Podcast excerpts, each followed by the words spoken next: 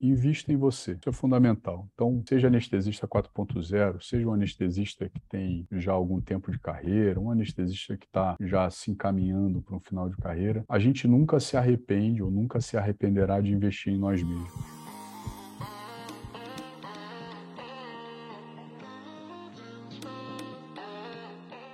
Bom dia, boa tarde, boa noite.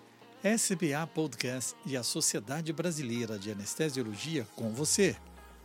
Por este canal, trazemos informações, dicas, entrevistas e novidades sobre nossa saúde ocupacional, valorizamos a defesa profissional e aprimoramos a qualidade e segurança da medicina perioperatória. Eu sou Pablo Guzmán, médico anestesiologista e podcaster do Medicina do Conhecimento. Este episódio é um oferecimento da Sandoz, uma multinacional farmacêutica que atua com medicamentos similares, biosimilares, genéricos e maduros, comprometida com o acesso dos pacientes a medicamentos de qualidade, pois tem como um dos seus principais objetivos melhorar e prolongar a vida das pessoas. Nesse podcast, temos a oportunidade de conversar com o Dr. Vinícius Gonçalves Vieira, médico anestesiologista, membro da diretoria executiva do Serviço Médico de Anestesia, o SMA, uma organização médica que presta serviços de anestesia e tratamento da dor nos principais hospitais da cidade de São Paulo. O tema de hoje é mercado de trabalho e aspectos financeiros em anestesia. Seja bem-vindo, Dr. Vinícius, ao SBA Podcast. Peço que se apresente para os nossos ouvintes. Eu sou, sou anestesista desde 2010, né? Eu entrei na residência em 2007, então saí em 2010. Eu acabei fazendo um caminho meio curioso. Eu comecei a residência médica no Rio. É, eu sou de Niterói, Fiz, fiz a graduação na, na Universidade Federal Fluminense, na UFF. Depois eu iniciei a residência no hospital chamado Hospital Souza Guiar, que é a maior emergência médica é, lá do, do Rio. Né?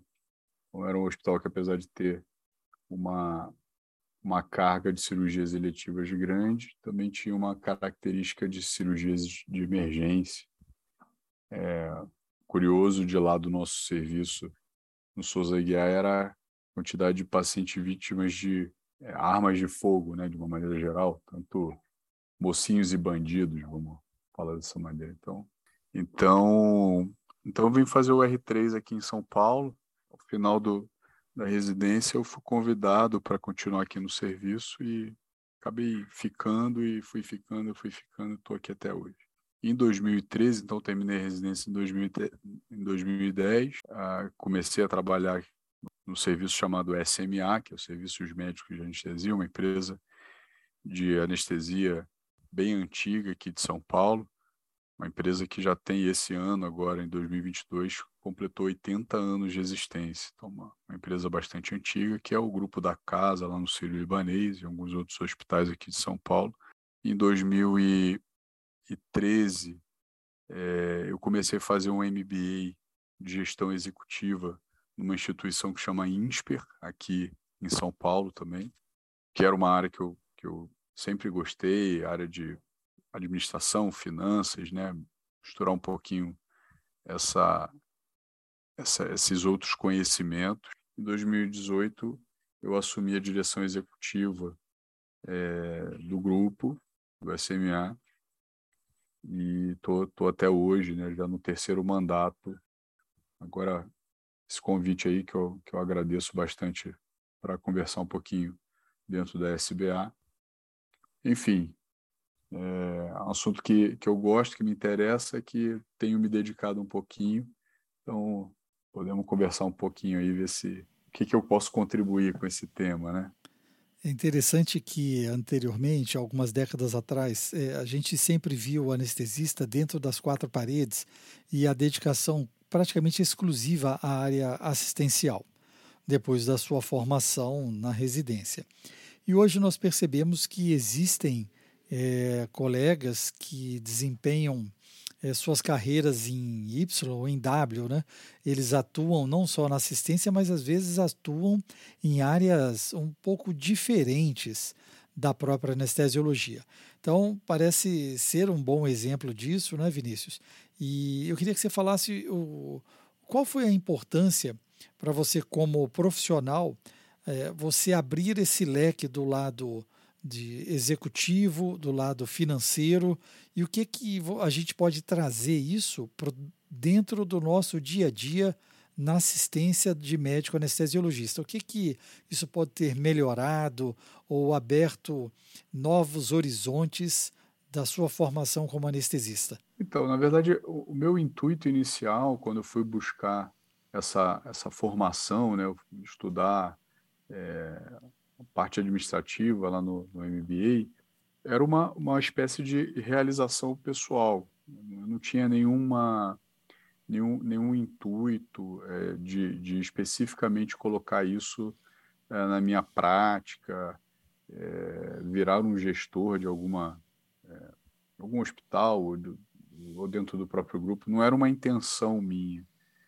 É, realmente, quando chegou em 2013, a minha ideia era, era subir algum degrau, era, era estudar, era me, me, me aperfeiçoar, era, era fazer alguma coisa além da residência.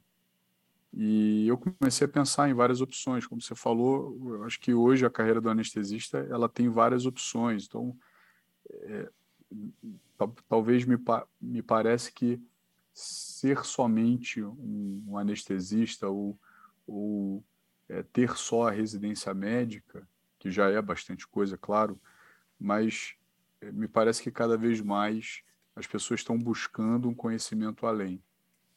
Então, tem o pessoal que gosta de uma parte mais acadêmica, vai fazer um mestrado, um doutorado, é, tem aqueles colegas que se dedicam a alguma área específica. Ah, eu quero trabalhar mais com pediatria, então vou fazer alguma um R4 ou, ou cursos específicos de pós-graduação em pediatria, anestesia regional cursos de dor, a gente vê, vê muito é, esse leque aberto de opções, mas realmente muitos voltados às áreas assistenciais.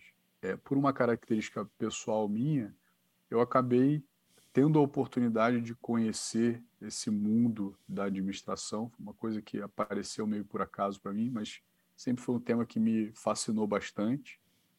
É, administração, gestão, finanças. E eu acabei olhando para isso e poxa, eu vou por esse caminho.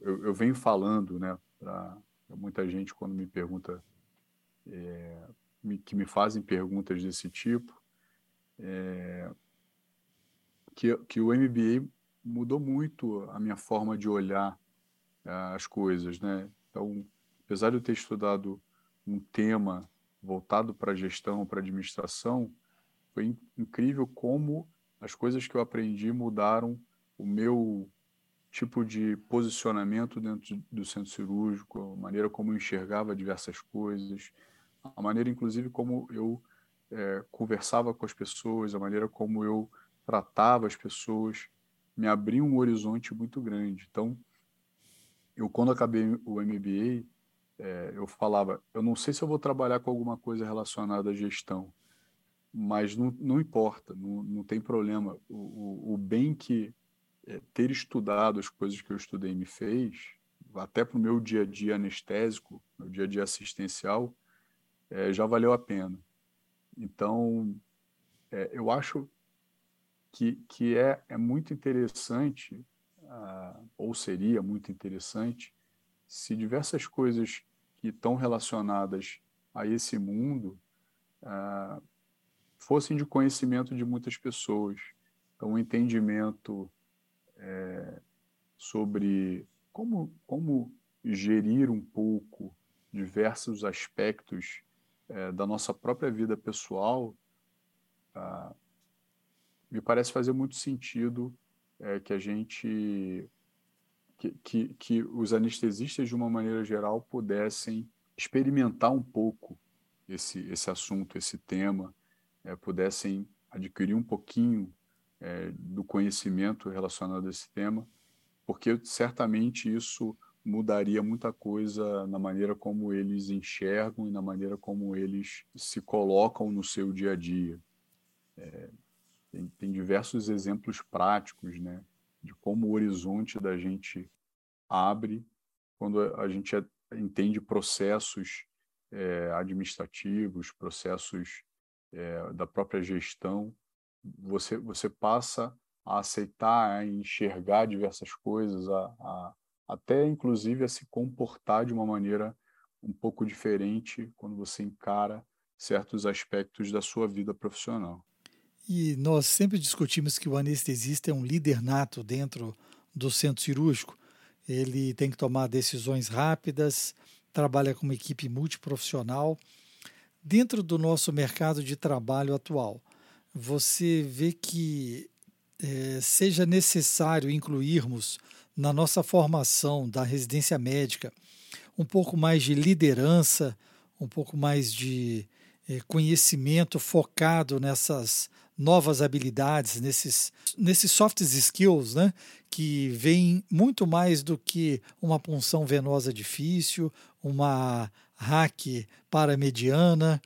Né? É, o que, que você vê isso, a importância da nova formação do médico anestesiologista nesse campo do mercado de trabalho, aspectos financeiros e novos, novos, eh, novas modalidades de gestão. Curiosa essa sua pergunta, Pablo, porque a, a, a, formação da gente, de uma maneira geral, e eu nem vou me referir aqui somente à, à residência médica em anestesia, eu diria que qualquer formação que a gente faça na, sua, na nossa vida, né, desde da escola, né, do, do, período fundamental, segundo grau, né, qualquer faculdade que a gente faça, a gente é, sempre foi é, a, a, a, educação é, sempre foi voltada para o adquirir de um conhecimento técnico. Me parece que hoje a, a educação tem se atentado para uma outra parte do, do, do aprendizado, que é o aprendizado de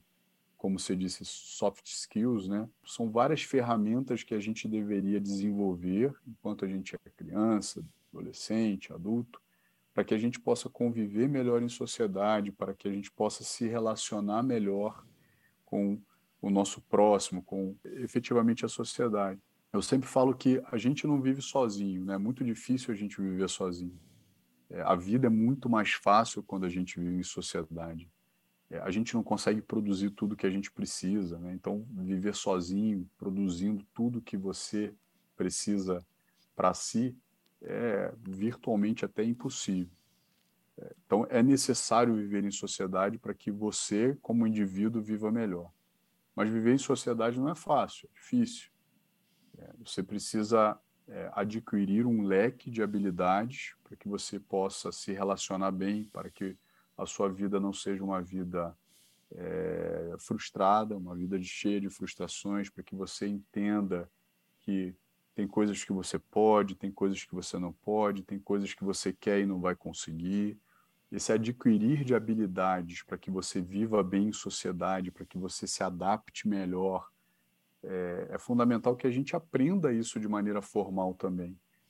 É, eu percebo que as pessoas que a, acabam a, se relacionando bem em sociedade são pessoas que muitas vezes elas vão dando murro ponta de faca, elas vão aprendendo, elas vão quebrando a cabeça, vão conseguindo aprender, elas vão se adaptando. Não deveria ser tão difícil assim. É, a gente poderia talvez ensinar isso de uma maneira um pouco mais formal, é, essas habilidades, né? Então, na nossa prática, na nossa, na nossa vida cotidiana dentro do centro cirúrgico, são diversas as, as situações que se impõem, que são situações difíceis, conflituosas, é, que você às vezes precisa ter, ter jogo de cintura, precisa manter a serenidade, a calma. É, são diversas as situações que você precisa entender que às vezes uma simples frase que você fale, ela pode romper um, um vínculo, romper um, um, uma interação que você está fazendo com alguma pessoa, seja ela com outro anestesista, com a equipe de enfermagem, com o próprio paciente. É, e às vezes você falar a mesma coisa de uma outra maneira, com maior cuidado, é, usando alguma habilidade é, mais eloquente, você consegue sair de uma situação, é, você consegue dar uma resposta mais interessante, você consegue fortalecer um vínculo que você está tendo com uma outra pessoa.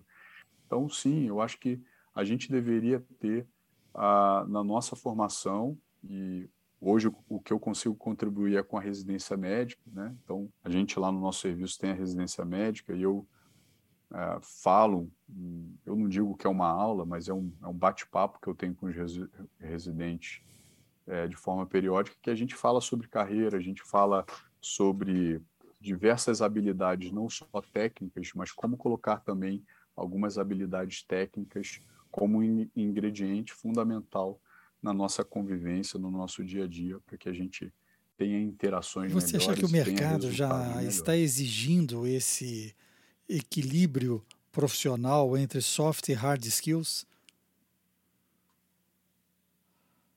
Sem dúvida, sem dúvida. É, é, quando eu era mais jovem um pouco, era muito comum você escutar as pessoas falarem que não, às vezes não bastava você ser o profissional mais mais competente ou com mais conhecimento que existisse ali naquele ambiente onde você estava, que muitas vezes um profissional que talvez não fosse a, a sumidade num determinado assunto, talvez não fosse aquele profissional uh, mais gabaritado, mas que ele era um profissional que acabava eh, tendo mais sucesso na sua carreira, porque ele justamente conseguia eh, se relacionar melhor, conseguia ter habilidades não técnicas eh, que fizessem com que ele ah, tivesse uma vida profissional mais interessante, mais completa. É, então, eu já ouvia isso lá, lá atrás.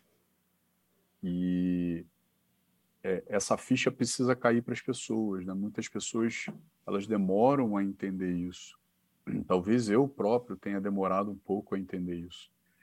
É, isso sim tem sido cobrado.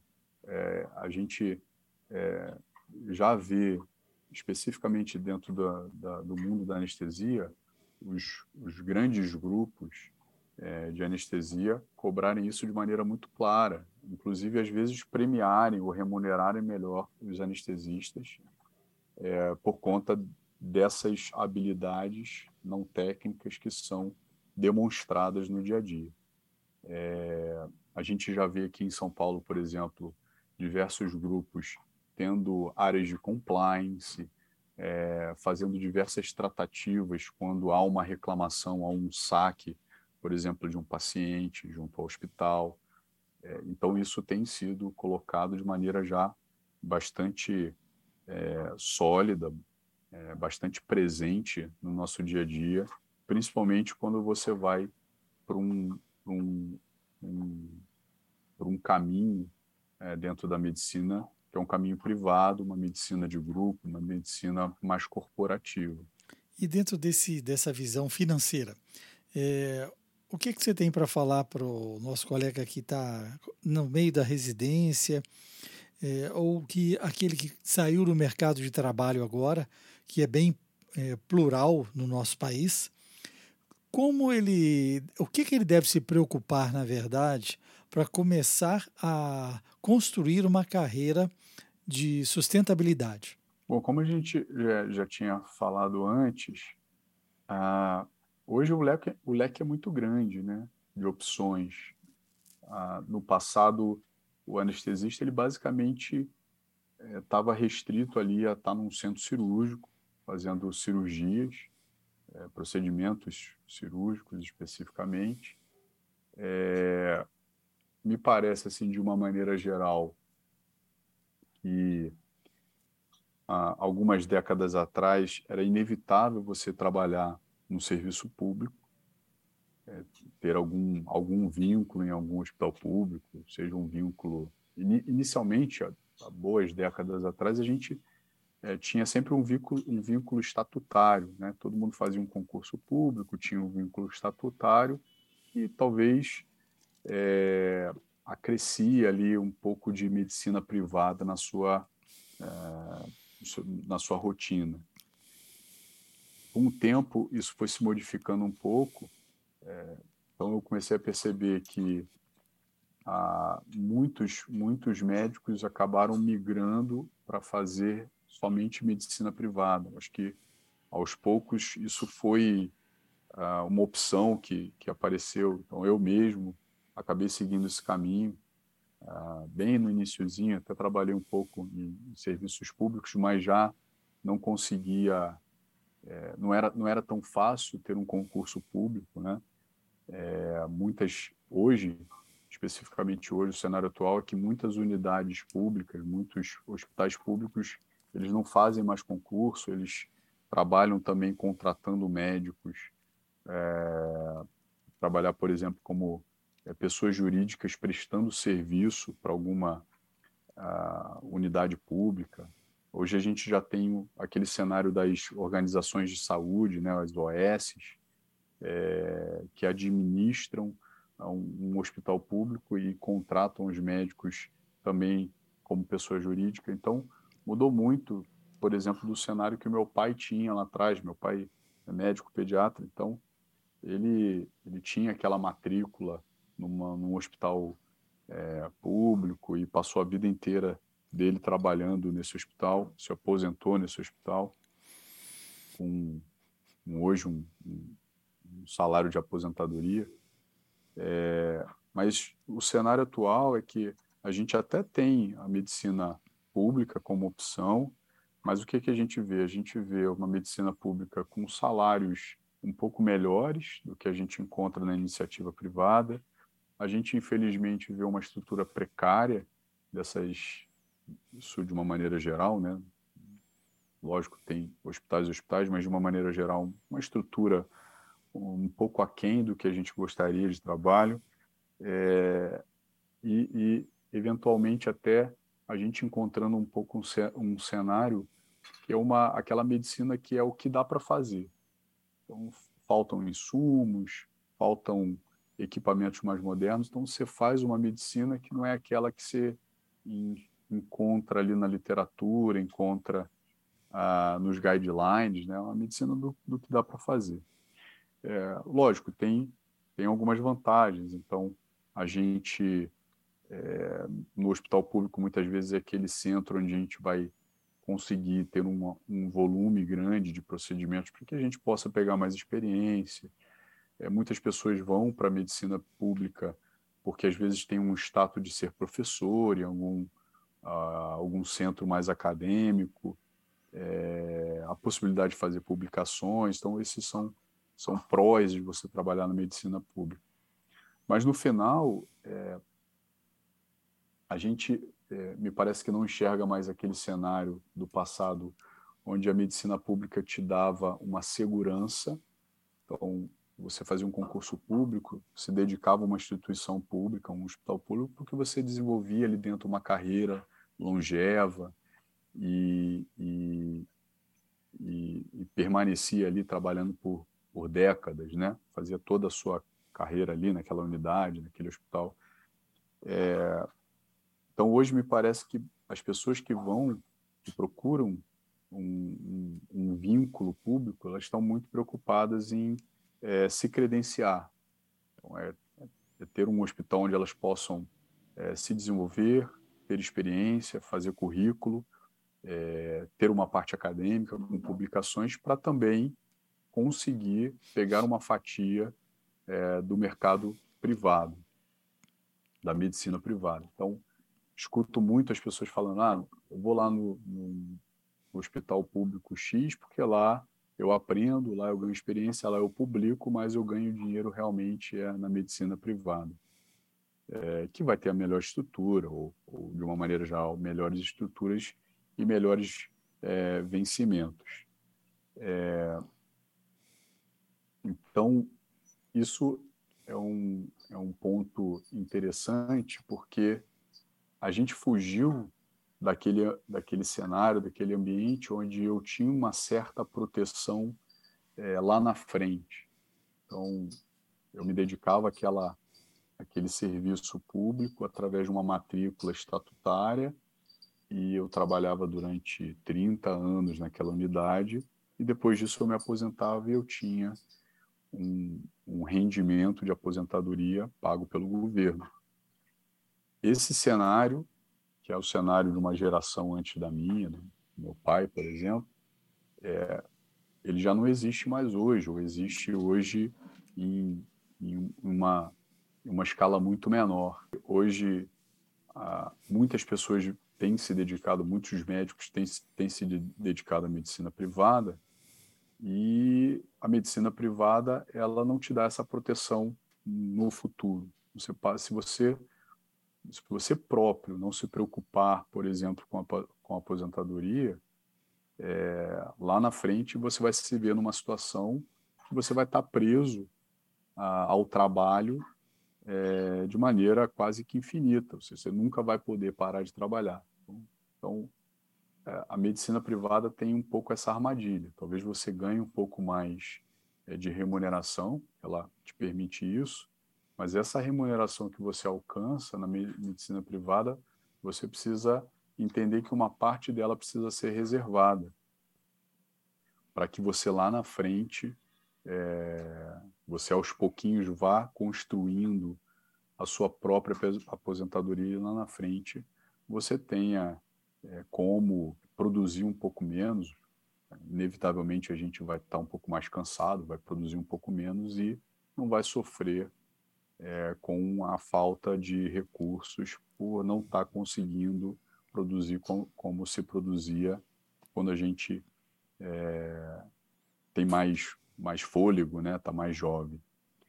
É, então essa essa é uma armadilha desse cenário. Eu eu entendo que que hoje é, talvez até no passado fosse um pouco semelhante, mas as pessoas hoje elas estão preocupadas muito com o pertencimento, com o propósito, com o sentido, com a satisfação naquilo que elas estão fazendo. Eu acho até que isso nunca mudou, as pessoas sempre tiveram preocupadas com isso. É, é que no passado você encontrava esse pertencimento, esse propósito, né, satisfação no seu trabalho, também na medicina pública. Me parece que está um pouco mais difícil de você encontrar essas é, características no serviço público, de uma maneira geral. Né? Não, não, vou aqui. É, a gente tem excelentes é, instituições onde você consegue encontrar isso, mas de uma maneira geral vem se tornando mais difícil. É, a, mas a gente lembra que é, essa, essa questão de pertencimento, propósito, satisfação, ela é o topo de uma pirâmide que talvez algumas pessoas conheçam, que é a pirâmide de Maslow. A pirâmide de Maslow é uma, é uma representação gráfica feita por um psiquiatra lá, acho que se não me engano na década de 60, que ele mostrava para gente quais que eram as, as coisas que eram necessárias para as pessoas viverem, né? inclusive em, em termos de prioridade. E nessa pirâmide, ele coloca lá na base dela é, necessidades fisiológicas, necessidades básicas. Então, lá a gente tem a necessidade de comer, a necessidade de beber, a necessidade de dormir, e ele vai subindo é, nessa pirâmide, ah, também subindo o, o, o grau dessas necessidades. Então, você tem aquela necessidade básica que é fisiológica, depois você tem necessidade de se relacionar, de ter família, de ter amigos, é, de ter uma carreira. Isso vai subindo, vai subindo, até que lá no topo a gente tem propósito, pertencimento, satisfação, sentido na, na vida. Está é, tá todo mundo preocupado com isso, todo mundo quer alcançar propósito, pertencimento, etc. É, mas a gente precisa lembrar que lá na base da pirâmide tem ainda essa necessidade básica, as necessidades fisiológicas, é, é, abrigo, né, casa, proteção. E para a gente alcançar essas necessidades, a gente precisa é, ter a capacidade de trocar alguma coisa que a gente produza por essas coisas que a gente precisa. Então, a humanidade sempre funcionou dessa maneira. Ela sempre, a gente sempre, desde os primórdios, o ser humano, ele, é, ele sempre, para conseguir as coisas que ele precisava, ou por necessidade ou por desejo, ele sempre precisou ter alguma coisa com que ele pudesse trocar. Esse é o, talvez seja um dos princípios básicos da, da, da vida humana. E é por isso até que a gente vive em sociedade, né? Talvez esse seja o grande motivo. É, Para eu conseguir o que eu quero, o que eu necessito ou o que eu desejo, eu preciso trocar alguma coisa que eu produzo com alguma outra pessoa. É, então, se eu sou anestesista, eu aprendi, eu adquiri essa, essa habilidade, ah, é isso que eu produzo. Esse é o meu produto, é isso que eu produzo. E é isso que eu consigo trocar com outras pessoas. É, então, eu faço anestesia e com o fruto desse meu produto, fruto dessa minha produção, eu vou lá e troco, por exemplo, por comida, é, por casa, é, por alguma coisa que eu goste, né, um, algum é, show que eu quero assistir, por exemplo, é, alguma roupa que eu quero comprar, um tênis, enfim, é assim que funciona a humanidade. No passado era um pouco diferente porque você ia lá, produzia um, um, é, batata, você tinha um saco de batata, você trocava por um saco de feijão, né? Hoje não, hoje a gente está num mundo muito mais moderno. Então, eu, por exemplo, faço anestesia e eu não preciso anestesiar o, o, o barbeiro que corta o meu cabelo. Eu não preciso anestesiar um integrante é, da banda Luiz Hermanos, que é uma banda que eu gosto, para poder assistir o show do Luiz Hermanos. O dinheiro veio facilitar a nossa vida, né? Então, o dinheiro nada mais é que a representação mítica desse nosso poder de troca, que facilitou em muito a nossa vida. Mas, fundamentalmente, para eu conseguir de novo aquelas coisas básicas que a pirâmide de Maslow mostra para gente, eu preciso ter poder de troca. É, então, eu preciso produzir. É,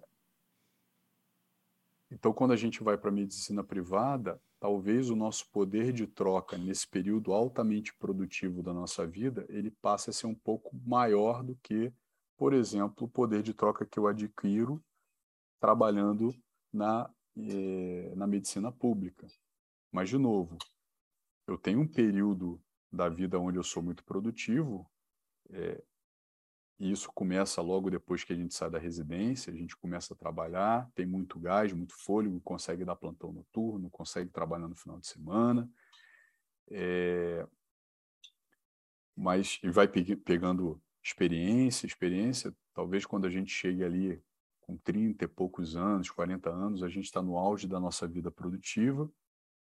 Mas quando a gente começa a chegar com 50 anos, é, beirando os 60, a, gente, a nossa capacidade produtiva vai começando a diminuir. A gente já não tem mais aquele fôlego. É, a gente, para ficar trabalhando até tarde, já é mais difícil. É, já fica difícil de ler o rótulo da, da, das medicações, né? você já começa a ficar mais cansado. Então, é, a gente vai chegar um ponto que eu vou ter muita dificuldade de produzir e como é que vai ficar o meu poder de troca? Então, por isso que ao longo da nossa vida produtiva a gente precisa acumular poder de troca.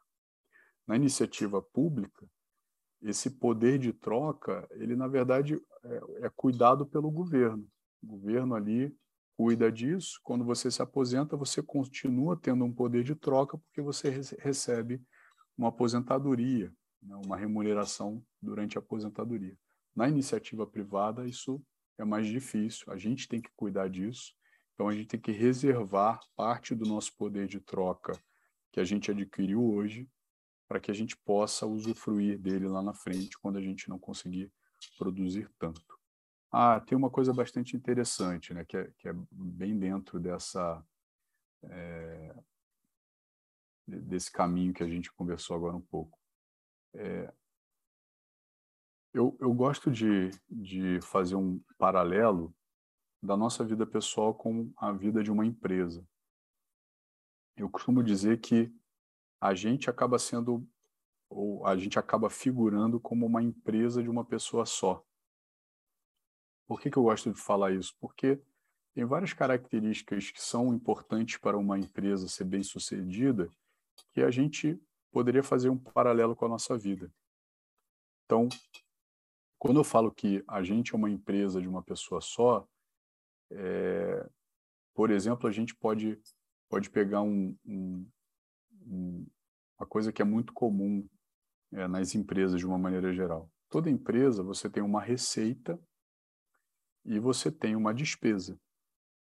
E essa despesa a gente pode até é, é, detalhar um pouco mais falando sobre os custos, né? Então toda empresa ela produz alguma coisa, ela tem os custos de produção, as despesas para se manter, e ela vende aquele aquele produto que ela produz e ela tem uma receita, ela adquire uma receita é, vinda dessa troca, né? Ela troca esse produto com alguém que que é, dá para ela um poder de troca, né? É uma, é, no, no frigir dos ovos, isso é a receita que essa empresa tem.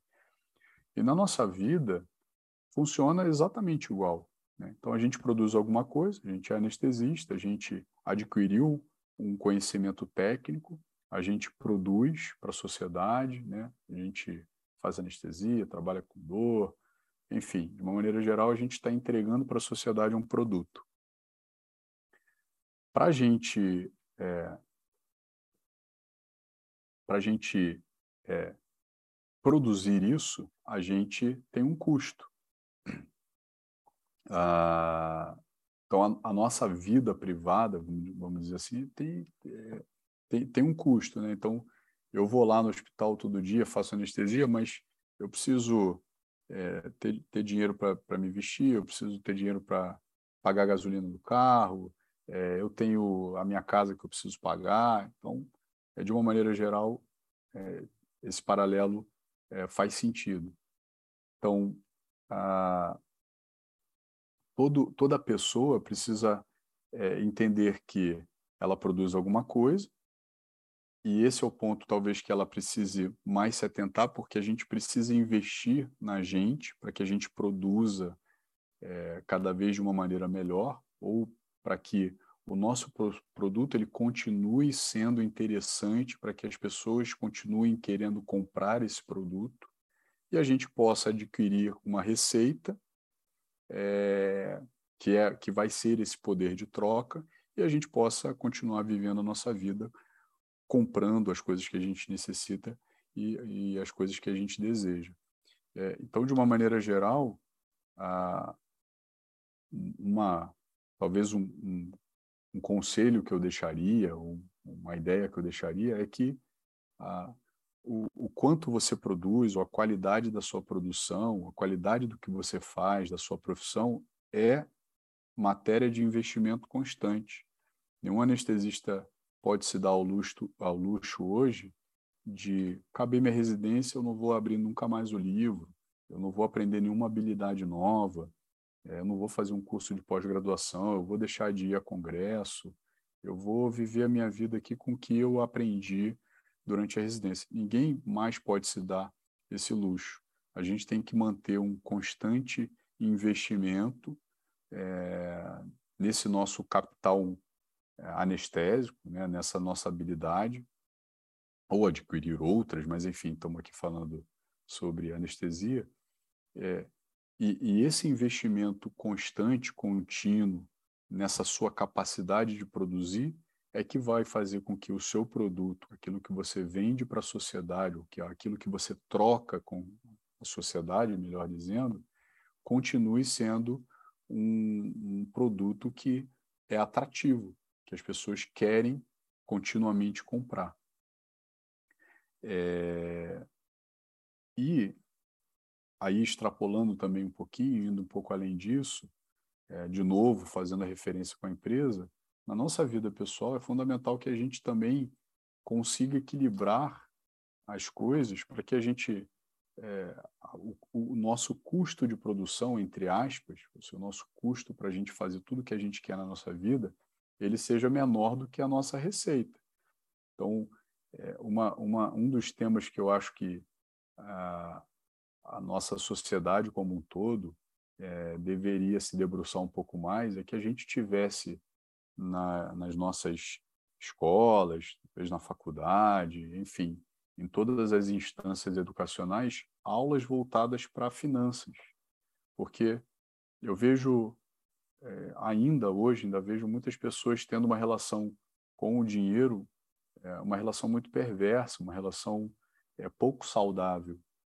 É, e a gente viu isso na pandemia, de maneira um pouco mais aguda. Ah, na pandemia, as cirurgias foram praticamente todas, todas canceladas, as cirurgias eletivas. A gente praticamente só tinha cirurgia é, de urgência. E o, a receita que o anestesista no setor privado recebe advém das cirurgias ou dos procedimentos, seja seja ele em centro cirúrgico ou é, é, em centro diagnóstico ou em outras áreas, como dor, por exemplo, mas vem dos procedimentos. E na pandemia, os procedimentos eletivos diminuíram é, drasticamente e, e, as pessoas que trabalham com a medicina privada se viram num, num momento muito difícil, porque a receita caiu de forma vertiginosa. Ah, e eu vi muitos colegas, é, de certa forma, um pouco desesperados. Gente, eu não sei o que eu vou fazer, porque é, eu não tenho de onde tirar dinheiro para pagar minhas contas no mês que vem, eu vou atrasar é, aluguel, eu não vou pagar tal conta, eu não tenho dinheiro para pagar aquilo.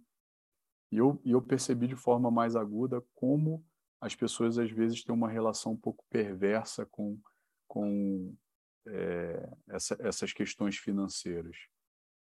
Então, aqui eu também deixo é, talvez um, um outro conselho é que é, o, os anestesistas eles é, se atentem um pouco mais para essa questão, né, é, de, de entender como também a economia funciona, é, entender que ele é uma empresa de uma pessoa só, ele está, apesar da gente talvez ter uma profissão que é considerada nobre, né, a gente tem, tem ali toda uma questão de estar tá cuidando de outro ser humano, etc. Mas essa é a nossa profissão, é isso que a gente produz para a sociedade, é através da nossa atividade que a gente adquire poder de troca, que a gente tem a nossa remuneração, a nossa receita nessa nossa empresa de uma pessoa só.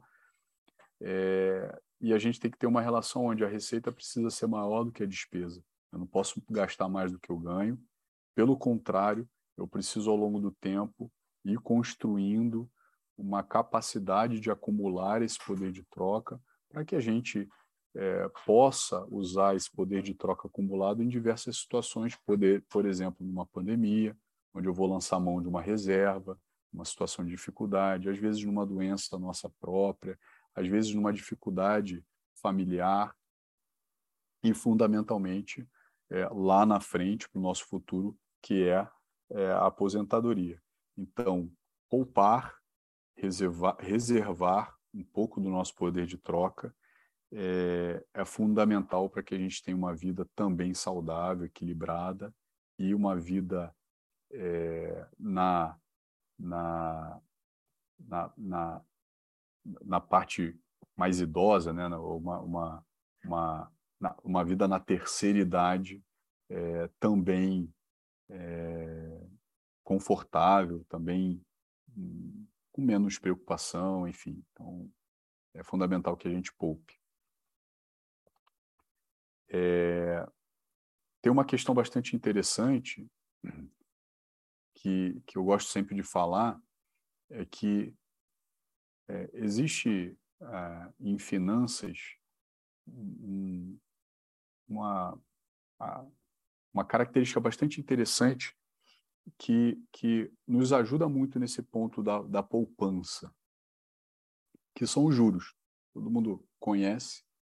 Então, os juros eles são uma grande ferramenta para que a gente consiga reservar esse poder de troca e fazer com que esse poder de troca cresça ao longo do tempo é, e que lá na frente, utilizando o poder dos juros compostos, a gente tenha um, uma reserva de poder de troca, uma reserva de capital, uma reserva de patrimônio que talvez é, é muito seja muito maior do que aquele que a gente efetivamente consiga guardar ao longo de vários anos.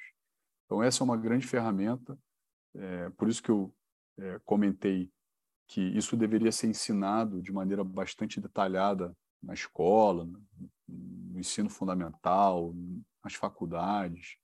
É, lá no nosso serviço a gente fala um pouco sobre isso na residência médica, mas essa é uma grande ferramenta, uma grande arma que as pessoas têm é, para que elas, de novo, tenham uma vida muito mais equilibrada lá, lá na frente, com uma reserva de poder de troca bem mais interessante. Então, eu aqui é, deixo talvez um outro conselho é, para que as pessoas busquem esse conhecimento, essa informação de como é possível que elas é, consigam reservar um, um, pouco do fruto do seu trabalho ao longo do tempo e, e utilizem a ferramenta dos juros compostos através de investimentos e etc., para que elas possam ter uma aposentadoria, ter uma vida na terceira idade é, mais saudável, mais frutífera também. É, Vinícius, eu acho que você, apesar de ter pouco tempo de formado né, dentro da anestesia, já desenvolveu uma expertise diferenciada e por isso ocupa um cargo de destaque, um diretor executivo dentro de uma organização médica, né, SMA, os Serviços Médicos de Anestesia. E eu queria que você deixasse é, uma mensagem para o nosso ouvinte SBA, do SBA Podcast. Qual o perfil do anestesista 4.0? Qual é o perfil que uma grande empresa de anestesia gostaria de ter? De uma forma resumida, quais seriam os caminhos que hoje o nosso médico residente deveria se preocupar para que no futuro ele pudesse ser escolhido e valorizado pelos grandes serviços de anestesia? É, falar, falar de anestesista 4.0 é tarefa bastante difícil, porque a gente tem visto, pós a pandemia, um, uma aceleração muito grande das transformações no mercado de saúde. É, eu não vou dizer que tem um choque de gerações, eu não, eu não acho que é um choque de gerações, mas a gente consegue é, ver de maneira muito clara diferenças entre as gerações.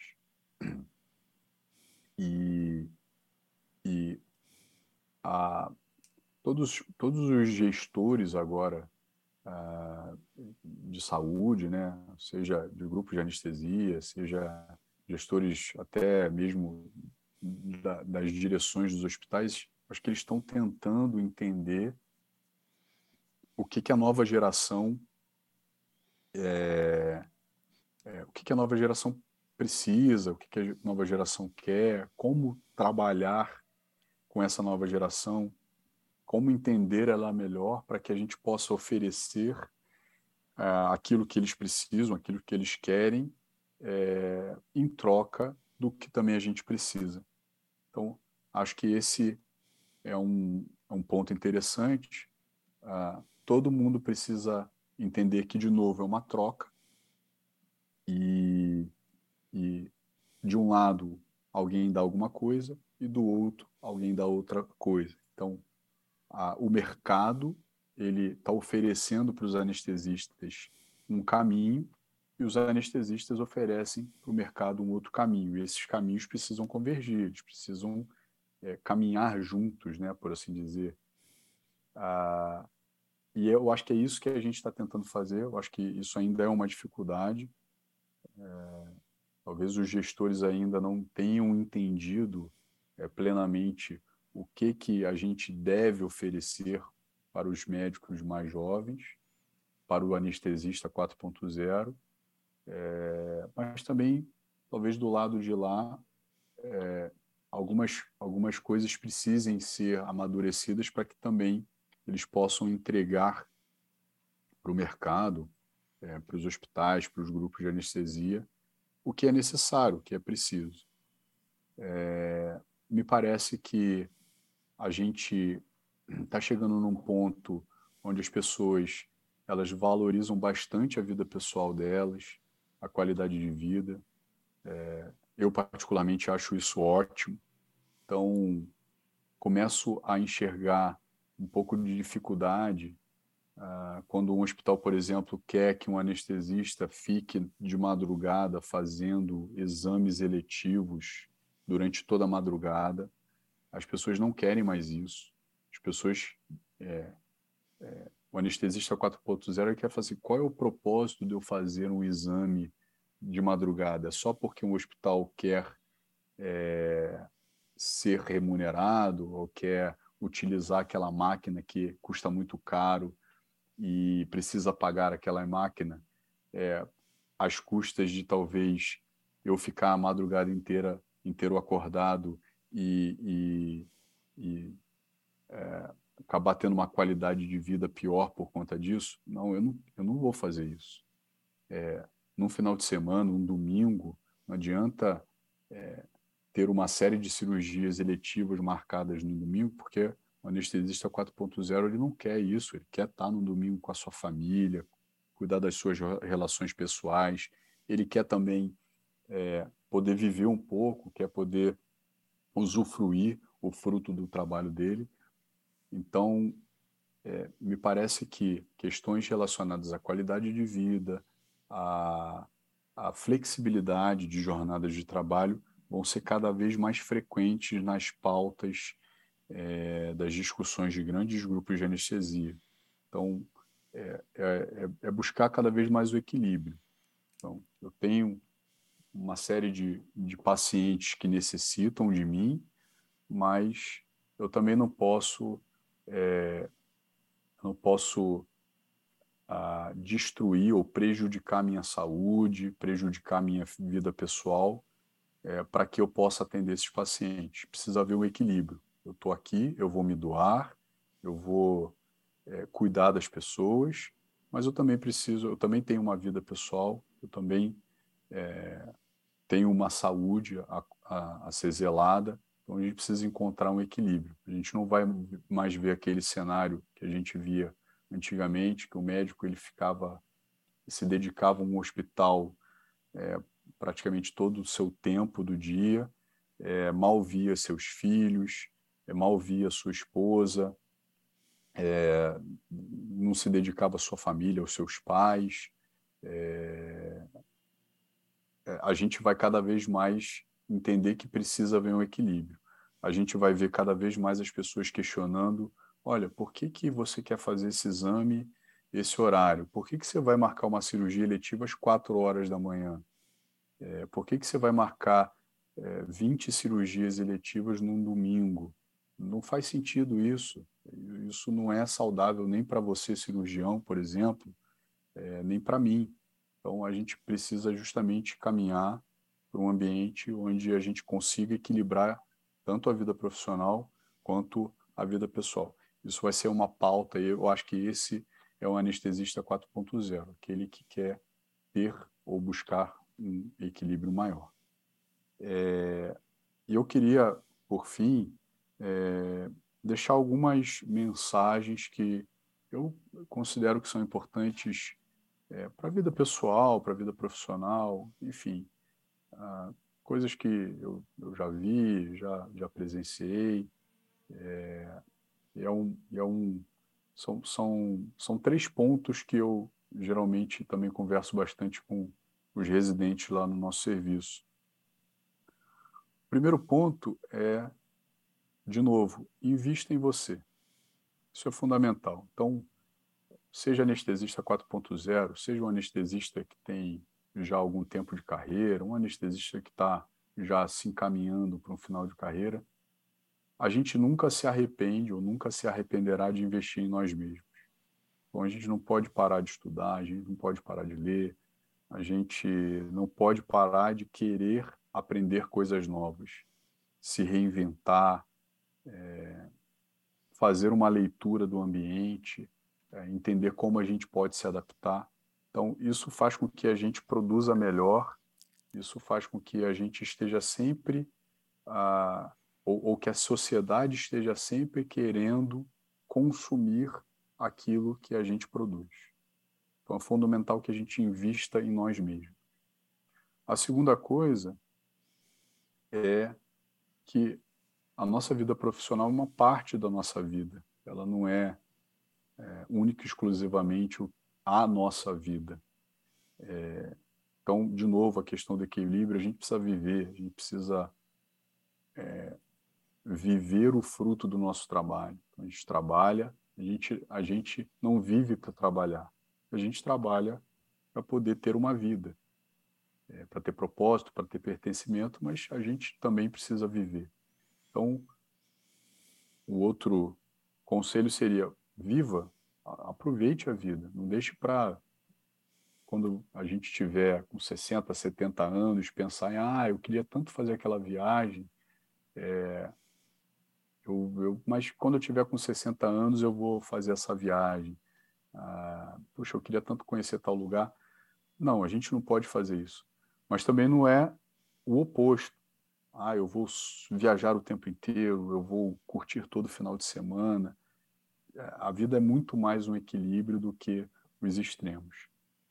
O terceiro ponto, é que é um ponto que eu sempre toco também com os residentes, é a gente talvez é, tenha um certo privilégio no nosso país é, de poder ter tido a oportunidade de estudar. Lógico, muita coisa é fruto do nosso esforço, é, mas eu acho que de uma, uma, certa maneira a gente acaba tendo oportunidades que talvez outras pessoas não, não tiveram, não tenham. É, então, uma forma de agradecer um pouco é, essas oportunidades e, e os sucessos que a gente teve na vida, que a gente conseguiu à base de muito esforço, mas foram sucessos que a gente conseguiu na vida, é também retribuindo um pouco para a nossa sociedade de uma maneira geral. Então, sempre falo sobre a questão da doação. A gente adquiriu ali, trabalhando um pouco mais de poder de troca. Eu acho que o médico hoje na nossa sociedade ele é um privilegiado ainda. Ele é capaz de é, ter acesso a uma remuneração muito diferenciada em relação à média da nossa população. Então, eu acho que a gente pode pegar um pouquinho desse, dessa, desse excesso de produção que a gente tem, o excesso de remuneração que a gente tem em relação à média da sociedade, e, de certa forma, fazer uma doação. Pode ser uma doação de tempo, pode ser uma doação é, mais qualitativa, pode ser uma doação em dinheiro, mas eu acho que o, o, o o, fato de você doar para sua comunidade, doar para sua sociedade, engrandece todo mundo, engrandece o seu espírito, é, te conforta, te traz esse, essa sensação de pertencimento, de propósito e faz com que você ajude a sua sociedade. De novo, voltando lá no início da nossa conversa, a gente precisa viver em, em sociedade, a gente não consegue viver sozinho. Então, se você contribui, se você doa e faz com que a sociedade que está à sua volta ela cresça, ela possa melhorar um pouquinho de alguma forma, você também está vivendo melhor, porque você está vivendo numa sociedade, uma sociedade melhor. Então, ah, eu, eu, faço esse, eu dou esse espécie de conselho, mas é uma, uma sugestão bastante forte de que a gente se preocupe também em, em fazer algum, algum ato de doação para a nossa sociedade. E para finalizar, por último, é, eu queria deixar uma sugestão de leitura, né? É, na verdade, leitura barra é, barra como é que eu vou falar assistir alguma coisa, né? Então, ou ler ou assistir. O YouTube hoje é uma grande ferramenta de aprendizado, então eu deixo aqui sugestões de leitura e sugestões, e uma sugestão é, de um início, é, de um, uma sugestão de um vídeo e que certamente ali através do YouTube as pessoas vão com, conseguindo puxar outros e outros e outros e é, conseguirão abrir um pouco os horizontes. Então, os livros, é, um, um, livro que eu acho bastante interessante, que ajudou um pouco a mudar a minha cabeça, é um livro chamado Pai Rico e Pai Pobre.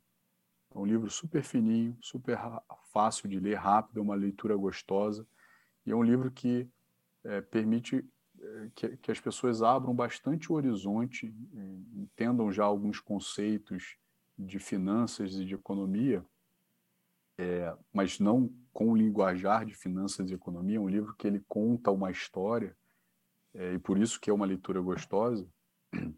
É, mas é um livro que abre bastante o horizonte em relação a uma série de coisas é, relacionadas a questões econômicas, financeiras, etc. É, de finanças pessoais, principalmente. Então, uma sugestão: Pai Rico, Pai Pobre.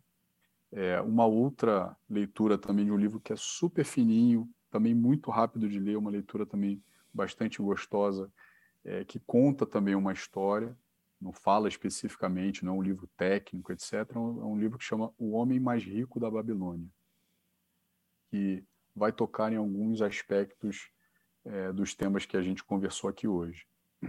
Tem um outro livro bastante interessante é, que eu recomendo, que chama Como Fazer Amigos e Influenciar Pessoas. É um livro que fala é, bastante sobre essa relação humana. Também é um livro de fácil leitura, não é um livro muito grande, é uma leitura também fácil e gostosa. É, e ele fala em como você se relacionar melhor com as pessoas na sociedade através de um ambiente é, de negócios, etc. E o, o vídeo que eu queria recomendar aqui para que as pessoas pudessem assistir é, chama How the Economic Machine Works. É um, é um vídeo é, de um canal de um, de um cara chamado é, Ray Dalio.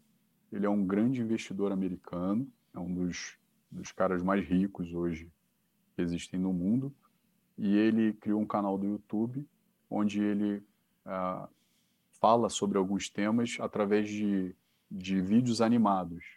Ele faz a narração e o vídeo tem uma animação. E ele fala muito sobre como funciona a economia. É, e, eu, e, e esse vídeo é, específico é um vídeo muito basicão, assim, de falar como a economia é, funciona, como a economia de um, de um país funciona, as ferramentas que um governo tem para fazer a economia funcionar e como isso impacta na nossa vida.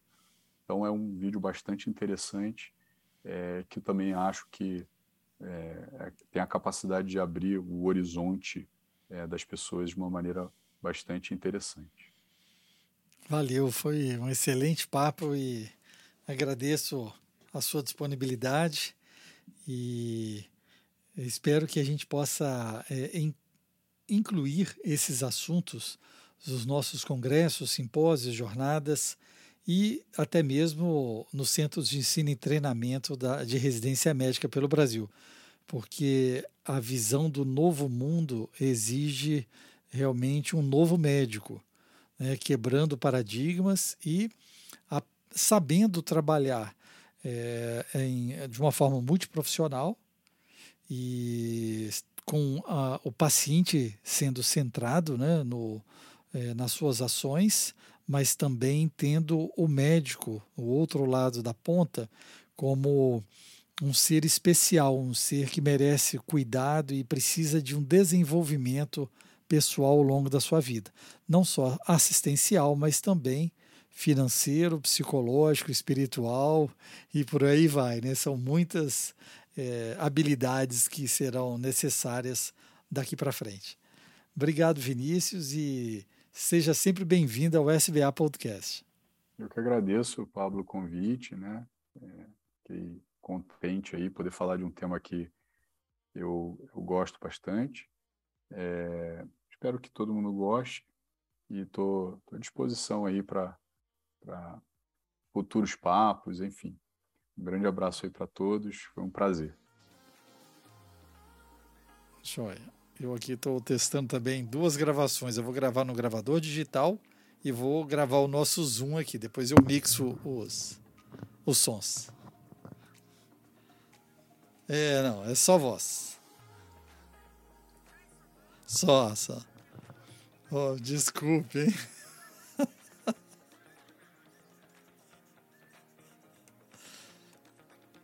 Certo.